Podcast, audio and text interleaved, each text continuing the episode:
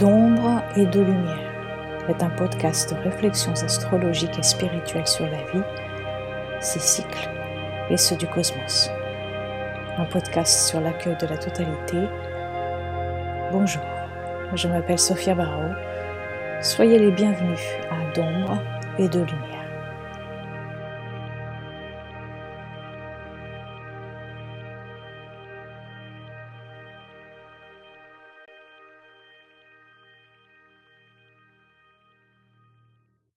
Pour ce deuxième rendez-vous, je vais commencer par le commencement. Qu'est-ce que l'astrologie? Surtout, qu'est-ce que c'est pour moi l'astrologie? Car je ne peux que donner ma vision des choses et qui n'est peut-être pas la même que d'autres astrologues ou la vision que d'autres personnes se font de l'astrologie.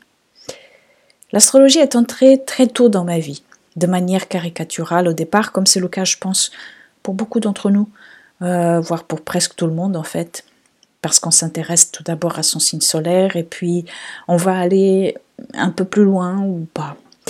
Mais c'est un chemin qui peut être vécu selon moi de deux façons. Euh, soit on reste dans une approche qui peut être fataliste, simpliste et effrayante même de l'astrologie, euh, où on va euh, jouer à se faire peur d'une certaine manière, ou alors on essaye d'aller plus loin et on s'interroge véritablement sur cette discipline ou art appelez-la comme vous le souhaitez. Pour moi, c'est véritablement une forme d'art poétique et symbolique qui m'aide à faire sens du monde. Car dans ma façon de voir et, d'expérimenter l'astrologie, elle me permet de donner un sens à ma vie par la compréhension des cycles et rythmes qui nous traversent et qui traversent le monde. Par le symbole et la réalité subjective et poétique qu'elle propose, l'astrologie nous invite à nous libérer à entrer dans le paradoxe qui nous habite, à faire sens des tensions opposées, à, accueillir les cycles de vide et de plein. Et quand on prend vraiment le temps pour euh, étudier l'astrologie, souvent on pense le faire pour euh, essayer de contrôler quelque chose, essayer de contrôler notre présent, de contrôler le futur, savoir ce qui va arriver.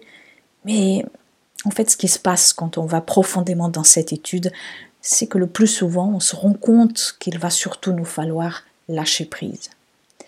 Alors, comme toute chose, pour moi, l'astrologie évolue et doit évoluer.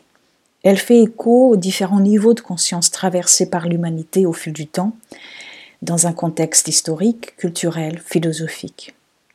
Il est important d'étudier, je pense, l'astrologie en prenant, tout ça en compte. Euh, d'ailleurs, l'astrologie est à nouveau enseignée dans certaines universités à travers le monde, soit dans le cadre d'enseignements cosmologiques, psychologiques ou philosophiques, comme c'est le cas par exemple à l'université euh, Trinity St. David du Pays de Galles euh, au Royaume-Uni. D'un autre côté, il est aussi très important de noter que les interprétations astrologiques sont surtout le fruit du niveau de conscience d'une époque et de l'astrologue qui fait l'interprétation et qui va entrer en contact avec l'esprit du temps qu'il ou elle traverse. Autrefois, l'astrologie était perçue comme un mécanisme de cause à effet.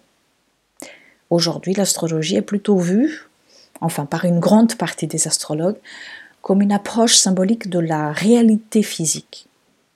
C'est-à-dire que les mouvements planétaires et leur symbolique nous permettent d'entrer en contact, par corrélation, avec les cycles de vie qui nous traversent.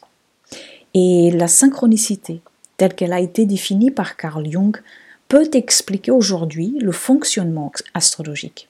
C'est-à-dire que la symbolique d'une planète dans un cycle planétaire donné, mis en parallèle avec les cycles de notre propre vie, permet d'en extraire des corrélations acausales, c'est-à-dire sans cause à effet, mais qui sont remplis de sens symbolique pour la personne qui les vit, pour la génération qui les vit, ou pour le contexte historique qui sera imprégné par cette énergie-là.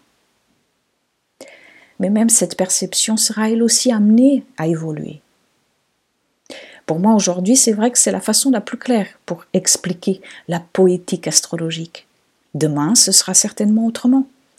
Ce ne sera peut-être plus histoire de synchronicité, mais d'une toute autre chose. Alors en partant de cette perception, Le thème natal d'une personne doit donc être interprété d'une part en tenant compte du contexte de vie, c'est-à-dire son éducation, sa culture, l'époque à laquelle elle est née, le contexte familial, etc. Et d'autre part, selon le niveau de conscience de la personne, c'est-à-dire la perception du vécu par la personne elle-même, et ça, par contre, le niveau de conscience ne se voit pas dans un thème.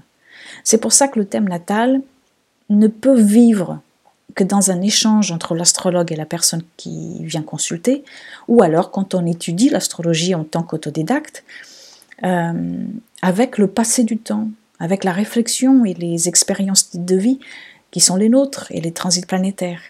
Et en fait, sans, ces échanges-là, le thème est voué à être interprété la plupart du temps de manière fataliste. Et puis, il y a aussi euh, les différentes astrologies, je veux dire les différentes manières de pratiquer l'astrologie. Car même s'il y a une base astrologique qui est le socle, ensuite chaque branche et puis chaque astrologue va aussi s'adapter et évoluer dans sa propre pratique. Se rapprocher plus ou moins d'une école, aller chercher d'autres outils, etc. Dans ma pratique, c'est le regard psychologique, symbolique et spirituel non dualiste sur les cycles qui priment. Pour d'autres astrologues, ce sera un regard peut-être plus axé sur tout type de prévision, etc. Et il est important d'aller vers le type d'astrologie qui vous parle à vous aujourd'hui, en ce moment. Autre chose importante, c'est que l'astrologie ne se résume pas à la connaissance de son signe solaire. En tout cas, euh, le signe solaire, à lui seul, n'est pas du tout la totalité. Le signe solaire n'est qu'une partie infime de ce qu'est véritablement l'astrologie. D'ailleurs, s'identifier à son signe solaire est déjà en soi une séparation du reste. Car nous ne sommes pas qu'un signe. Nous avons tous les signes et toutes les planètes dans notre thème natal. Donc il y a, en nous une, forme de pluralité de totalité déjà à la base, mais que nous avons encore du mal à, à enlacer. Et malheureusement, cela ressort aussi dans la pratique astrologique avec euh, l'engouement, par exemple, pour l'astrologie solaire, euh, qui est celle que le public connaît le plus, c'est-à-dire une astrologie simplifiée, mais qui sert, c'est vrai, de point de départ. Cela, ça l'a été pour moi aussi, mais qui ne peut pas être considéré comme la totalité de ce qu'est l'astrologie. Autre chose que je souhaitais euh, aussi mettre bien en avant, c'est que les astres ne sont responsables de rien. Ils ne sont pas responsables de nos actes, ils ne sont pas responsables de nos choix. Comme je vous le disais tout à l'heure, l'astrologie n'est pas causale. Donc une planète ne provoque rien. Au contraire, par la voie de la synchronicité et la symbolique, les astres deviennent plutôt le symbole de nos éveils, nous donnant la possibilité de réfléchir et de redéfinir nos chemins, et en nous permettant d'en extraire un sens de ce que nous traversons. Puis il y a les aspects aussi, les dialogues que les planètes font entre elles symboliquement. Vous en avez déjà certainement entendu parler, c'est-à-dire les, carrés, les oppositions, les trigones, les conjonctions, etc. Ces dialogues ne sont pas synonymes de bien ou de mal. Un aspect n'est pas bon ou mauvais. Encore une fois, cette approche est limitante et dualiste et appartient à un niveau de conscience. Et cela dessert en fait la vision holistique parce qu'elle sépare. L'astrologie répond surtout à un besoin qui est le nôtre, que nous soyons conscients ou pas de ce besoin, et, ce besoin est celui d'être en phase avec l'ordre universel. Mais quand on pense apaiser une angoisse existentielle par le bien d'un quelconque contrôle astrologique, on va surtout apprendre à lâcher prise en entrant dans le mouvement du cosmos et en accédant aux symboles qui invitent à faire de la place au cycle de vide et de plein, à l'intuition, à faire place au sens et donc aussi à l'énergie yin, à la conscience lunaire la conscience lunaire qui a la perception du monde par les affects et par un contact avec l'inconscient. Et non pas uniquement à travers les indications, les informations et la pratique logique qui renvoient quant à elles aux réponses définies de l'énergie yang, de la conscience solaire cette fois, qui est tout aussi nécessaire, mais beaucoup, peut-être un peu trop, utilisé en astrologie aujourd'hui, mais qui n'est pas la totalité. C'est-à-dire qu'il est important de comprendre, de faire sens, et faire sens et comprendre ne veut pas dire avoir une réponse toujours pratique, claire, car la vie n'a pas de mode d'emploi.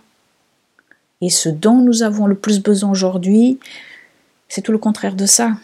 C'est-à-dire, c'est le symbole, c'est de l'émerveillement dans un monde qui a tout aseptisé et réduit jusqu'à la perte d'âme. Alors pour moi, l'astrologie, et vous l'avez compris, est un moyen pour vivre en harmonie avec les cycles naturels non pas dans le but de contrôler le temps ou pour savoir avec certitude ce qui va arriver, mais pour accompagner ce qui est là et ce qui adviendra. Connaître les saisons, d'ailleurs, c'est un, bon, un bel exemple parce qu'en fait, ça nous permet d'être en harmonie avec le présent et aussi à être mieux préparés lorsque, par exemple, le froid et la neige arrivera en hiver. Par contre, nous savons que nous allons devoir traverser et nous adapter au froid, à la neige, à la pluie, car cela est l'essence même de la saison. Nous n'allons pas pouvoir les éviter. Alors c'est pareil pour les cycles des planètes. Il ne s'agit pas de contrôler ou d'éviter, mais d'accompagner et de nous adapter symboliquement afin de devenir le plus possible des êtres holistiques, c'est-à-dire des êtres qui sont capables de vivre avec la totalité de la vie, c'est-à-dire son côté ombre, lumière. Je pense que l'astrologie peut nous aider aussi à accueillir le fait que nous ne pourrons pas tout savoir, et c'est très bien que cela soit ainsi, car il ne s'agit pas d'arriver quelque part, il s'agit de mieux vivre aujourd'hui dans une conscience cyclique, en mouvement. En somme, l'astrologie est pour moi comme un langage qui me permet en fait de retourner à la maison, euh, de retrouver quelque chose que mon être intérieur connaît, même si mon mental ne peut pas toujours le définir ou le comprendre. L'astrologie est aussi pour moi comme une philosophie de vie, parce qu'elle est à la base holistique, puisqu'elle nous montre la diversité, la multiplicité qui existe à l'intérieur de nous, en l'autre et dans tout ce qui nous entoure. Voilà, je vais terminer ici ce deuxième épisode. J'espère qu'il vous donnera de la matière à méditer, et qu'il vous permettra aussi de voir l'astrologie sous un autre angle peut-être, afin que vous puissiez vous faire votre propre idée. Vous pourrez me retrouver sur ma chaîne YouTube. Il vous suffira de taper dans la recherche astrologie et créativité holistique et vous trouverez ma chaîne. Sur YouTube, je vous propose une brève interprétation des énergies astrologiques de la semaine à partir de ma vision personnelle de l'astrologie et dans le but de vous inspirer. Vous pouvez aussi me suivre sur Facebook et Instagram. Vous trouverez tous mes services ainsi que mon blog sur mon site internet www.astrologie et créativité-holistique.com. Et pour ce podcast, vous pouvez le retrouver sur soundcloud.com, sur iTunes et sur ma chaîne YouTube également. Pour le prochain épisode, le sujet sera sur les différents niveaux de conscience. Je vous remercie d'avoir écouté et je vous dis au prochain épisode.